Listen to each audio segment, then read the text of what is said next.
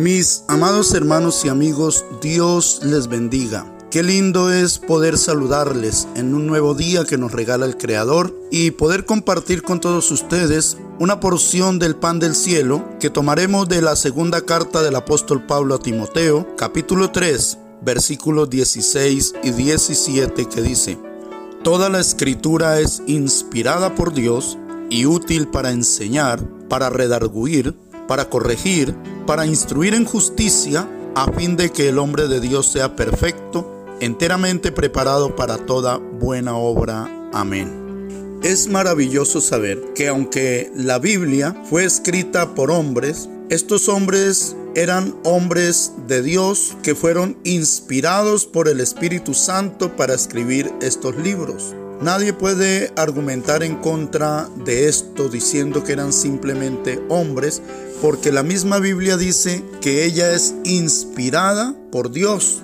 Y nos dice ahí la palabra del Señor la utilidad que presta la Biblia. La Biblia es un completo manual que nos enseña, que nos guía, que nos instruye, que nos corrige, que nos dirige.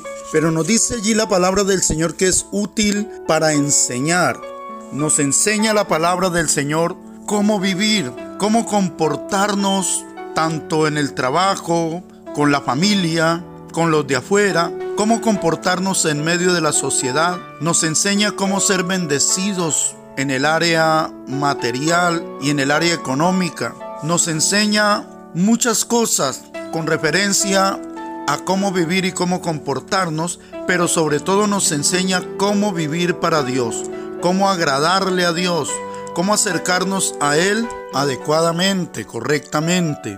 Nos enseña cómo canalizar su gran poder a nuestro favor, cómo recibir milagros, cómo hacer para que los enfermos reciban sanidad. En fin, es útil para enseñar y de ella podemos aprender muchas, muchísimas cosas. Por otra parte, la palabra de Dios es útil para redarguir.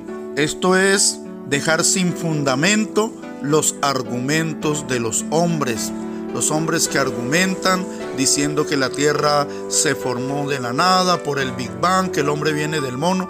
Todos esos argumentos son echados abajo por la palabra de Dios. Esto es redarguir, argumentar en contra de los argumentos que tienen los hombres para corregir y en cierta manera podemos darnos cuenta cómo la palabra nos corrige en diversas circunstancias y situaciones que se presentan en diversas actitudes que tomamos nosotros, somos corregidos cuando creemos en la palabra, vamos a ella y le creemos al Señor.